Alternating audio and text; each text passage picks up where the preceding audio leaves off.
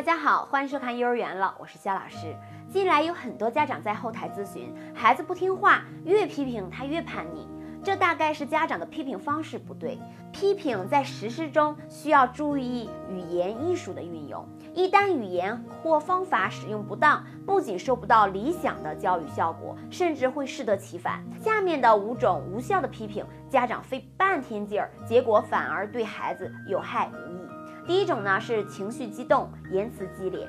在任何情况下，父母都应保持冷静的头脑、理智的思维，切忌在情绪异常的状态下批评孩子。可是偏偏有些父母打着教育孩子的名义发泄自己的情绪，他们大吼大叫，暴跳如雷，整个过程让孩子心惊肉跳。这样的方式往往是父母发泄了情绪，却给孩子背上了沉重的。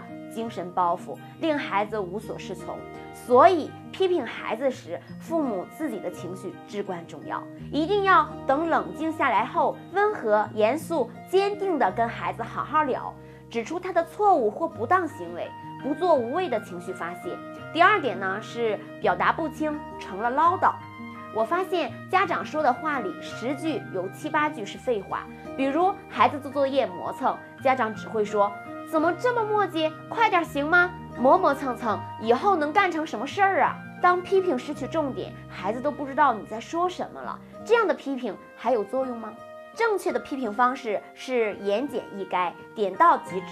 父母要明确指出错在哪里，说明原因，应该怎么做，相当于给孩子树立一个目标。父母带着他们一起努力改进，他们学会去思考，学会去尝试如何去改变。第三点呢是爱翻旧账，经常跑题。翻旧账是很多家长被孩子气急了惯用的招式。比如孩子没考好，家长就会说：“上次你也没考好，我就知道你考不好。”那么结果呢？谁输谁赢呢？很不幸，这样的家庭孩子成了牺牲品，成了受气包，而且提起一大堆旧事儿。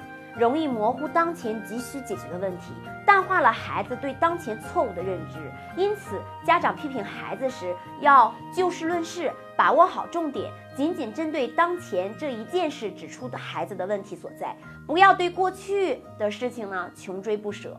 因为时间的关系啊，我们就说到这里。还有两点，关注我们头条号幼儿园了，发送私信批评方式，我们会全文线上。感谢您的点赞和转发，我们下次见。拜拜。